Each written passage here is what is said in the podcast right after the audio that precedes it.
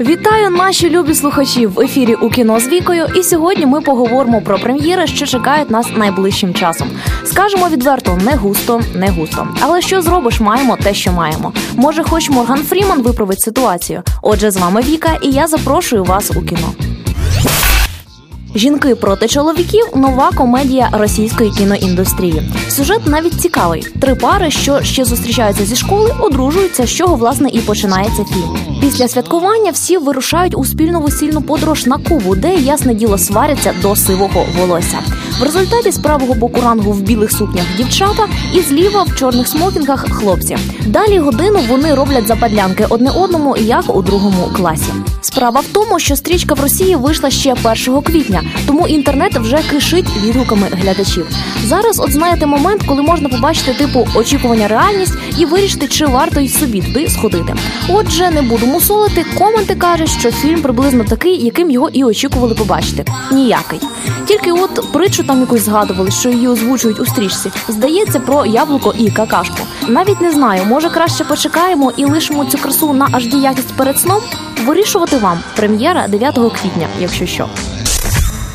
Останні лицарі це фільм, на який варто сходити великим поціновувачам відважних вояків та крові. Я такого не люблю, тому казати, який він класний, не буду. Але раптом мене слухатиме хтось той, кому таке подобається. Тож я повинна хоч щось розказати. Знаєте, чому б я пішла на нього? Там Морган Фріман у головній ролі, а він не знімається у середнякових фільмах. Тому може і я зміню свої вподобання завдяки цьому генію. А для тих, кому ніяких доводів не потрібно, стрічка на екранах країни з 9 квітня. А от на що я дійсно раджу сходити, так це на шукача води.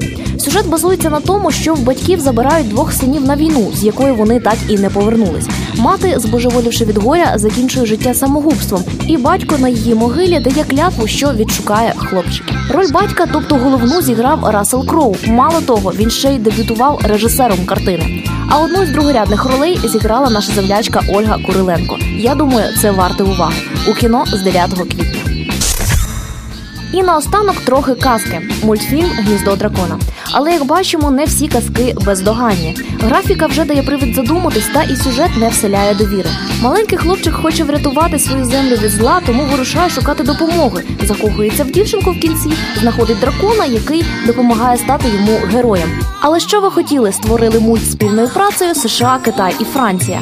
Я тут вже в рифму почала говорити, а от мультик від цього краще все одно не став. Не ходіть на таке, ну серйозно, краще вже вкотре передивитись король Лев.